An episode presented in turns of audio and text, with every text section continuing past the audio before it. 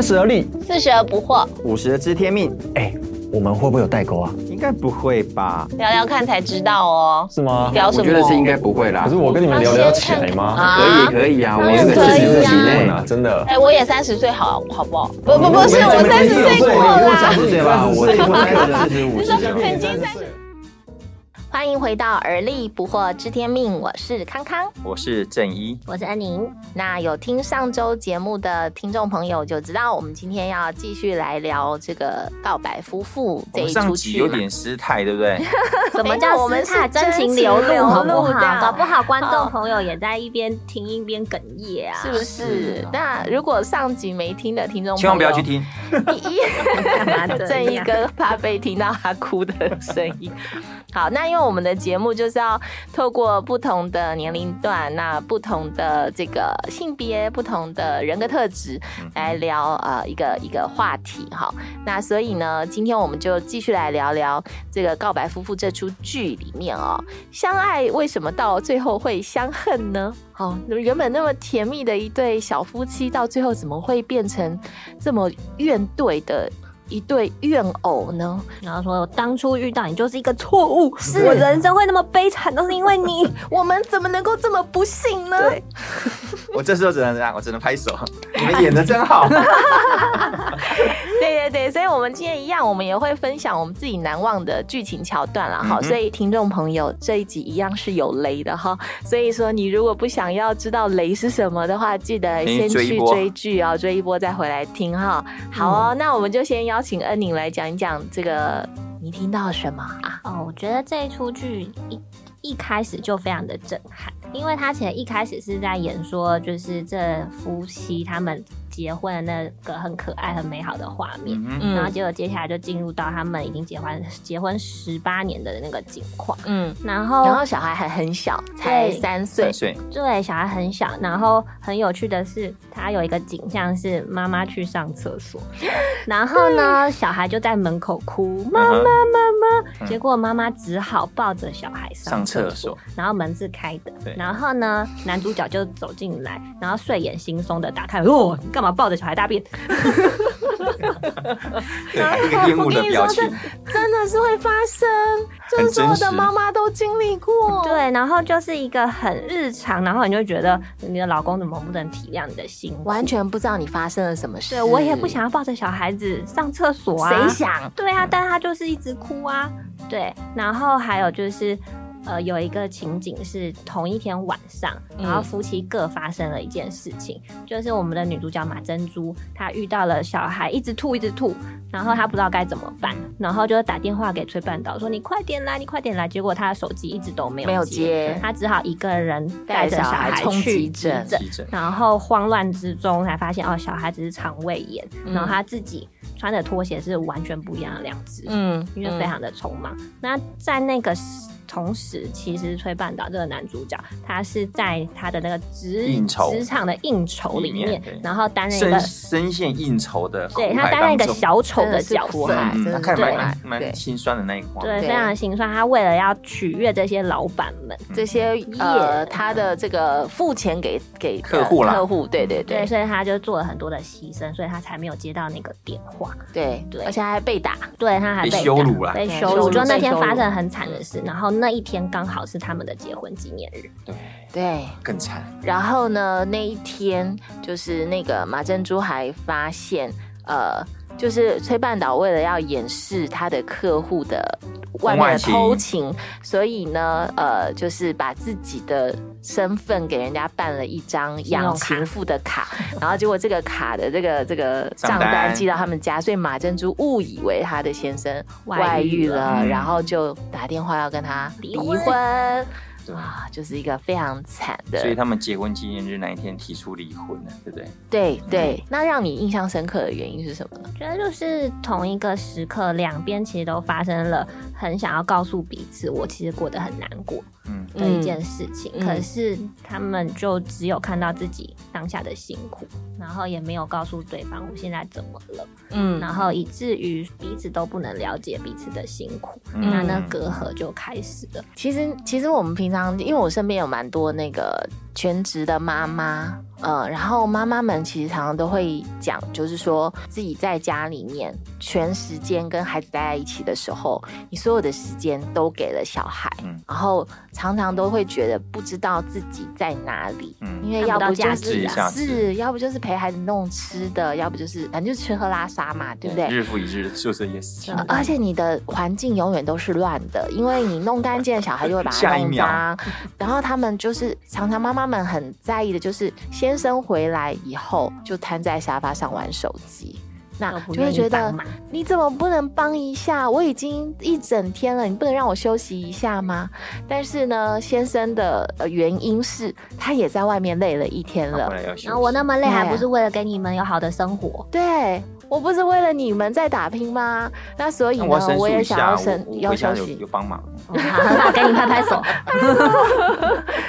对啊，那。哎，可是正义哥，你们不是双薪家庭吗？对呀，对呀，所以我们我们我还记得我们小时候啊，呃，我们家女儿刚出生的时候，我常常讲说，我们家女儿就是。吃饱了，然后呢，尿片也换了，都 OK 了，他就一直哭。嗯，然后呢，我老婆那时候是，她是值小夜班，我是值大夜班，她就是十二点到两三点，我是三点到看到日出，我们就分工进行。哇，好累哦，然后隔天还要上班。对啊，真的是，那只有走过的人才知道是怎么样的一个可怕的历程。对对对，我们身边也有好多这样子的夫妻，嗯，两边都觉得很委屈，对，然后两边也都。觉得自己很不被理解，到底问题出在哪了呢？很不被爱，很不被爱。那到底问题是出在哪呢？那我觉得其实当然有很多种不同层面啦，但有一个东西就是说，很多时候我们是没有把我们真实的感受讲出来的。就是这出剧里面，我印象很深刻的，其实是到很后面他们才铺陈出。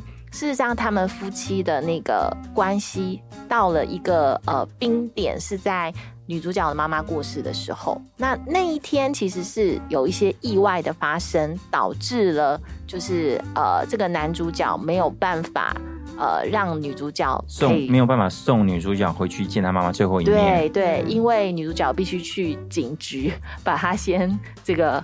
保释保释出来，对，那也是蛮好笑的一个桥段。完全没有人故意要做到要这样子，但是那一天就是发生了。当然，就是说这个男主角很愧疚，但他很愧疚，他也并没有说出他的那个愧疚。当妈妈过世以后呢，女主角很伤心很难过，但是她看到的是她的先生很快就恢复笑容，然后一天到晚在她面前嬉皮笑脸。她觉得她先生。都不难过，没有为这个事情有点愧疚感。对，然后也没有陪着他哭。对，然后他就很不谅解，不谅解之外呢，他就把他的悲伤也藏起来。就是当他先生回来的时候，他也假装没事。嗯，但是另外一部分是他的先生其实每天回家的时候都要在门外深呼吸很久，自己脸捏一捏，拍一拍。然后让他自己可以带着笑容回家，他其实也很难过，但是他也没有说，嗯，对，所以一直到剧的很后面的时候，才看到就是这个男生，呃，带着。一一一一盒葡萄，然后去去找那个想要送给他的岳母，然后他说：“其实我很难过，我也很思念他这样子。”对，所以怎么会呃这么亲近的人却没有办法说出自己真实的难过呢？这个应该是这个关系会走到这么纠结的一个非常根本的原因。就是让我想到最近有看到一本书，叫《恩爱过一生》，它是 Doctor Gottman 的一个。呃，一本书，然后它其实是一个有一个爱情的实验室，然后请了五十对自愿的夫妻来参加，然后他们做出来的结论就是说，如何防止婚姻破裂，有一个七大的守则。所以我就想到，它其实第一点就是很重要的是，你要跟你所爱的另外一半分享你的内心世界。哇，分享内心世界，对，这不容易耶。以这出剧来说好了，他们都假想对。方知道他的想法没有？我觉得他们是假想对方，呃，不想要看见自己难过。他们明明自己很难过，可是他们没有没有想到，其实对方也那么难过，只是因为我觉得他们都是很难过，但是表达出来的方式是不同。嗯，我记得他刚刚你提到那个桥段是女女主角马珍珠她的忧伤，所以她期待她的先生陪她一起哭，嗯，一起忧伤。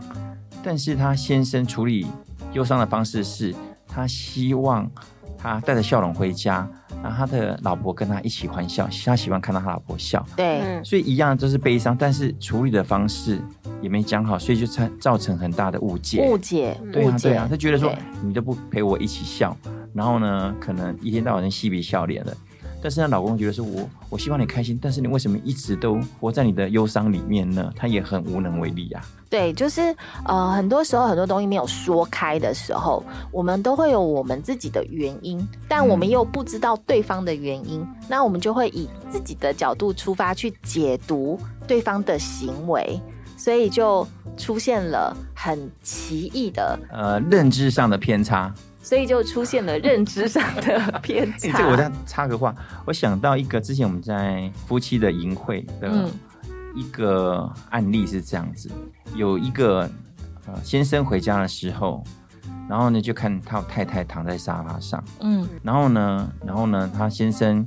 就没有过去，然后他就进房间了。简单的这样子的画面，他后来他们吵架的时候，他们把这个事情提出来，太太是这样讲说：“我身体很不舒服，我躺在沙发上，你居然回到家都没有来问候我一下就进房间了，都没有看到我很不舒服吗？”嗯，然后呢，但是他先生就说：“我就看到你躺在那边，我想你很累了，我就不想要去打扰你，我想让你好好休息。”这同样一个现象。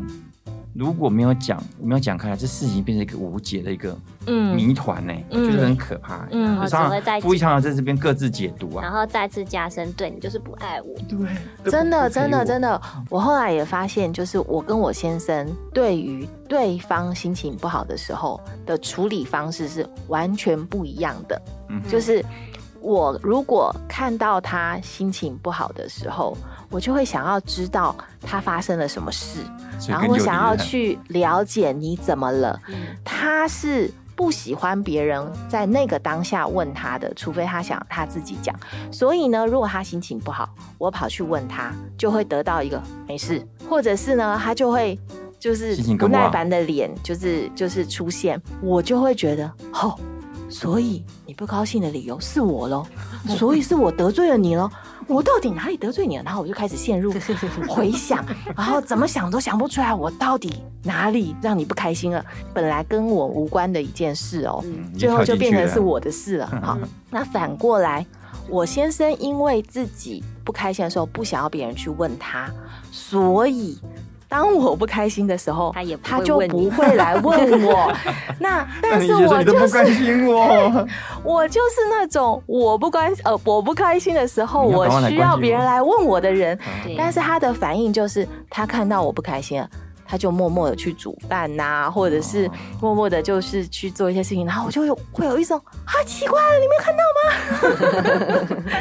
可是后来就是随着这个呃婚姻的不断的前进，我就观察到我们两个有这样的不同，对对对，所以呢，后来我就理解到一件事情，就是。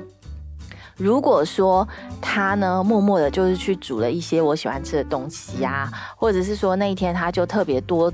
多 cover 了一些就是家里的事情的时候，我就会知道说，其实他有注意到我不开心，对，那只是说他要找到一个适合的切入点，然后才能够聊，就是我发生什么事情。但是反过来呢，我也必须理解到说，如果他这个表情就是非常的纠结，跟 包子一样的时候呢，不一定跟我有关，嗯，也不用追根究底先，对不对？不用先这个对。号入座，不要把自己先对进去，然后呢，也不用期待他在那个当下马上回复你一些事情。对，我就记得还有一次哦，我跟他问说：“我说你不开心的时候，你心里面有事的时候，你到底都会跟谁说啊？阿你从小到大，你都是跟什么样的人说？”然后他就说：“不需要说。”然后我那时候就我就问说：“怎么可能会不需要说呢？怎么会心里面有事可以不用说啊？就没有需要啊？” 我说那你你总有跟别人说过不用啊？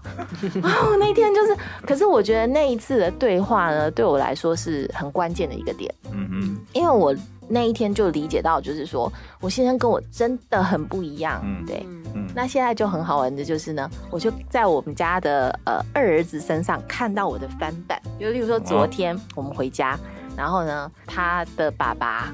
就是一个不高兴的样子，然后我一看到我就想说，哦，大概有事，所以我就默默的呢就跑去问大儿子说，刚刚是发生什么事？然后我大儿子就满脸不悦的说，没事。我心里就想说，哦，那就是他们两个的事，所以我就开开心心的就去去吃我的饭了，开开心，我就开开心，我就没事。哦，不关我的事，对对对。然后呢，结果我去装饭，然后装菜的时候呢，我们家二儿子就怒不可遏的进了房间说，到底是在气什么？我又怎样得罪得罪他了？爸爸为什么那么不高兴？我说跟你无关，好不好？哈，不是你的事。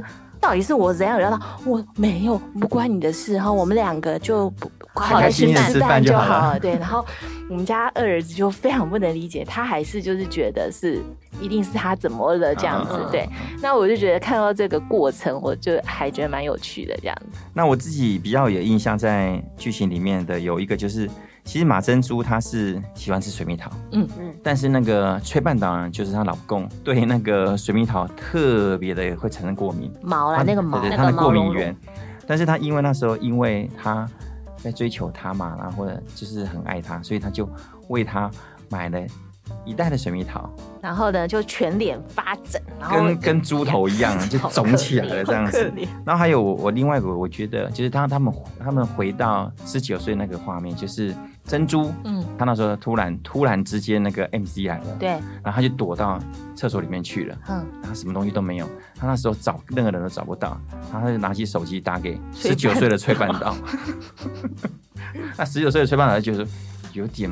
莫名其妙就不愿意，但是他还是去帮他买的。那因为他崔半岛那时候的的心智年龄是三十八岁，但身体是十九岁，所以他去那个店那个超市里面买的卫生棉，他也不觉得不好意思。旁边的那些大大大一的女生说：“哇，这个窃窃私语，这这有点怪还，是有点变态。大医生去买卫生棉，然后还大拉拉的，然后就这样拿了又走了。没有，而且他还记得说：哎，这个是没有翅膀的，对对对对，换成有翅膀，他又重新换。”他还知道有一些细节啊，对。啊，然后还就还有一个另外一个就是他他们他们结婚的时候，嗯，然后因为呃马珍珠他会吃一些药，嗯，所以他他有一些药是对身体不好，还是特别过敏的，然后他就胃不好的，对他就会特别拿到药之后呢，他崔半岛就会把一些对他啊会过敏或者产生副作用的药把它挑出来，嗯，但是挑挑挑从。一开始认识的时候，他觉得说哇，他好贴心哦，每一包都好厉害对，要把每个药都贴都挑出来。但是婚姻有时候就是还蛮可怕的，就时间一久了，他就觉得哦理所当然。对啊，他就后面那个八挑好，脸都漠然。对，他就说哦挑好了啊，或者说哦还没有挑嘛，赶快挑一挑，类似这种感觉。很多时候我们会以前会他为我们做的一些事情，我们觉得哇好细心呢。到后来我们当成理所当然的时候，就觉得嗯。没有挑呢？怎么有点慢呢？就开始有点这种抱怨出来。嗯，而且我还记得，就是他就是因为马珍珠月经来的时候，他都会腰很酸啊。对，然后崔半岛都会帮他去捶腰，然后就是其实捶腰手会很酸嘛，而且会很累。嗯，可是呢，他就是会。在坐在他旁边，然后即使吹到打瞌睡了，他还是会继续吹，继续吹。对，那都是一个就是很生活的细节吧。但很容易我们就会因为习惯了，然后就把对方所做的就真的是视为理所当然，嗯，就忘了。很少会去把那个小地方所做的这个爱的行动，把它再次的放到你的那个大脑里面。嗯嗯，对，这个在《恩爱过一生》里面也有提到嘛，就是扼杀的什么七大杀手，防止婚姻破裂七大手哦，防止婚姻破裂七大手则。第三点是说，你要在小地方互相关怀。哦，对，就是不是只有大事情，可能你不是只有要度。过那个结婚纪念日，而是你在日常之之间，你都可以做一些小事情，像是就是像康康，我之前有帮康康去买咖啡，然后他就会说那个摩卡呢是需要全部的鲜奶油，然后就是巧克力糖浆是正常的，对，然后就想说谁要 谁要吃那么甜，然后原来就是因为就是那个康康的先生喜欢这个口味，没错，如果是我自己喝的话，鲜奶油就不用，就不用那么糖只要压一次就好，差很多，对，反正我我觉得真的就是生活中要去感谢呃对方的一些常常为你做的一些小事，就是有时候其实不是小事哎，我觉得真的要刻意刻意去标明他为你做了这些事情，嗯，很多事情我们真的都忽略掉，嗯，真的真的真的，像我就会常常就是在那个身边又有人生小孩的时候，然后。好像我身边常有人在生小孩，然后有人生小孩的时候，就会在那边讨论说啊，要去月子中心住啊，要吃月子餐啊，或者什么的。然后那种时候，我就会想起，就是说，呃，我生了三个孩子，我的月子都是我先生帮我做的，那强大，很强大。其实，其实在我坐月子的时候，我只我只知道说啊，为我坐月子其实是蛮辛苦的事。但是呢，我后来常常在想起这些事的时候，因为自己后来有一些不同的人生经历了，我就会更体会到说，妈呀，那时候我就是自己一个人。坐月子就在房间里面嘛，那我先生就是在我们老大已经出生以后，我们生我生老二或老三的时候，他每天要弄两个小孩早餐，然后送去学校，还要接回来之外，他还要跑市场，跑市场之外，对，还有洗衣晾衣这些煮饭，对，都都全部他一个人，然后他还要洗小孩。然后呢，他还要，而且他很坚持，我要吃到热的，所以他都是抓那个时间点到了，马上去煮，煮出来吃这样子。不是吃微波，他不是吃，对他不是说煮了一大锅，然后慢慢微，就是捞给我吃，不是。所以这一些细节，我觉得自己在坐月子的当下，只是接受这些爱跟他的付出，但是我后来又不断在想起的时候，我才去体会到，原来为了做这件事情，他要付出多大的努力。嗯嗯，那我就会对他有更多的感谢。嗯，就让我想到你爸爸上一集讲的话，对不对？哎，对，嗯。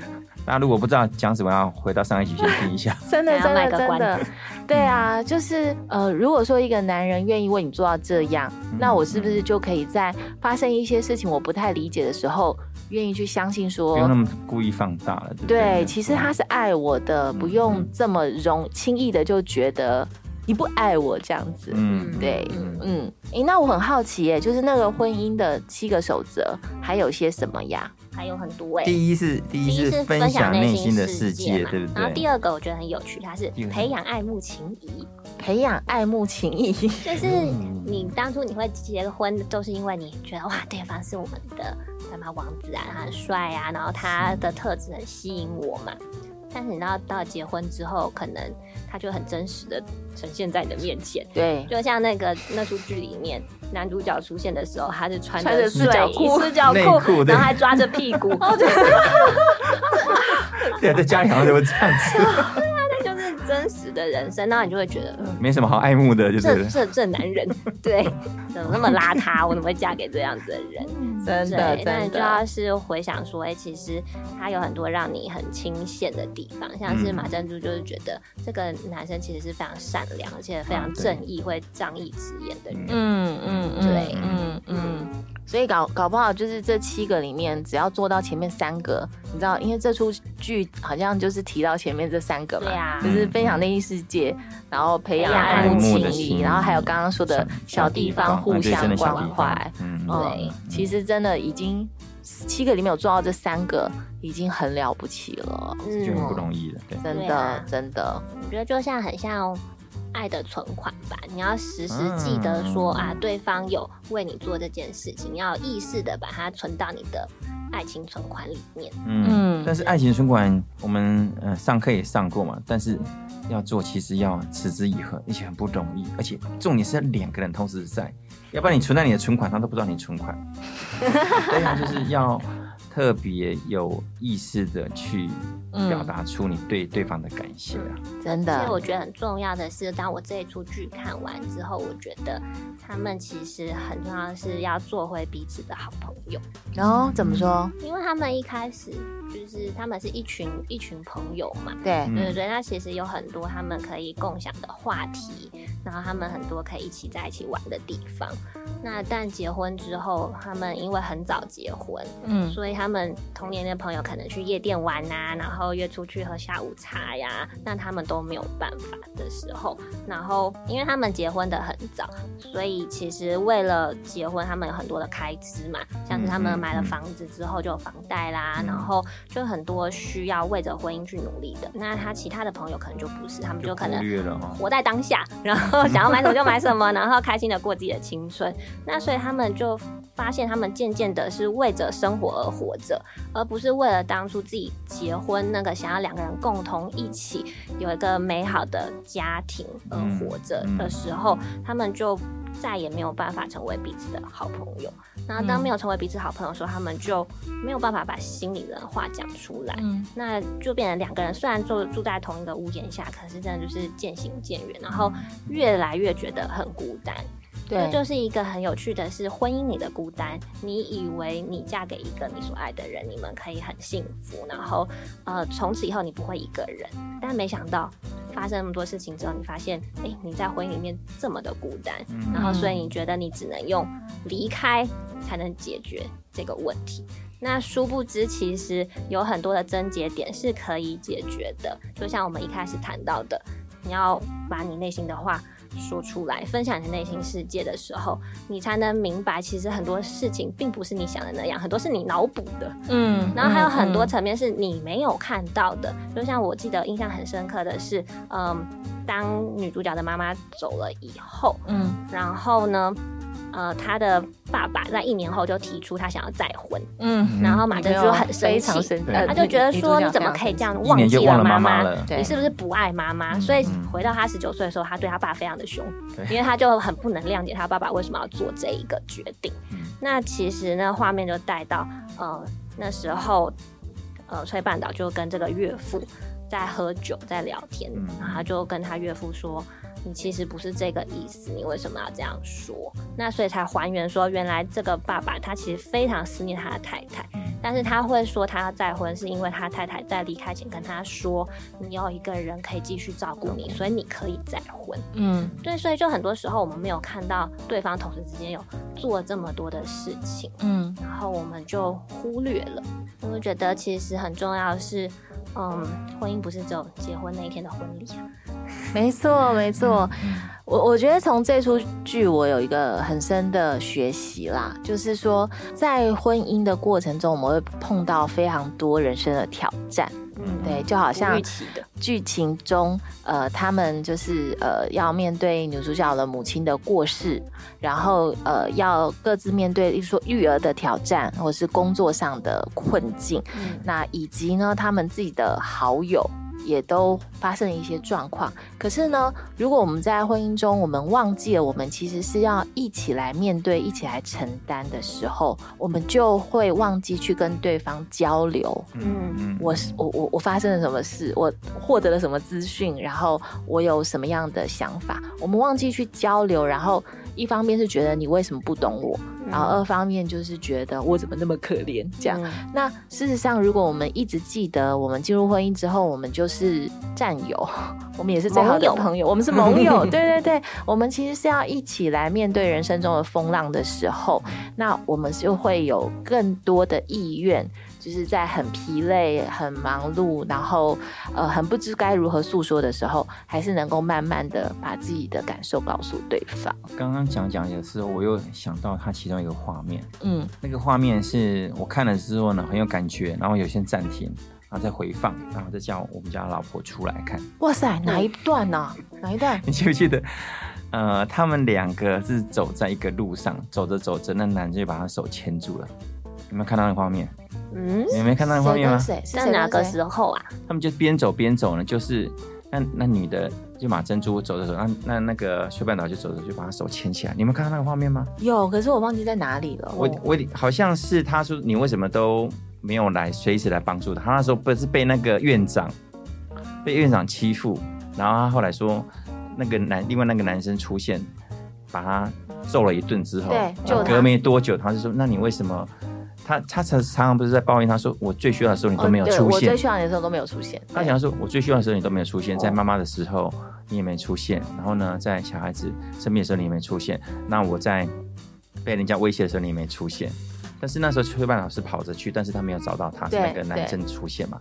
但是他们后来在回更更后面一点的时候，他们走的时候就不知不觉就好像觉得这个人真的要跟他走一辈子，他就把他牵起他的手，就让我想到。”我们家，我就跟我们家老婆第一次牵手那种感觉，我就约她去士林夜市，嗯，然后就走着走着就说，说，嗯，因为那时候刚刚还交往而已嘛，然后就走着走，很多人，我就走着说，哎，人好多啊，我就牵了她手，牵了就牵，就牵到现在。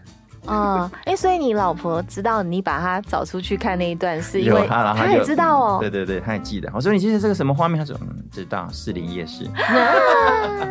所以我为什么讲这一段，就是说，其实你有刻意的去营造。刚刚不是提到一些分享，或是一些小小的这样子互相的关怀，嗯，让他释放说我没有忘记哦，嗯，因为有时候你会觉得对方都忘记了，嗯，但是我是没有忘记，但是你没有忘记，他不表示。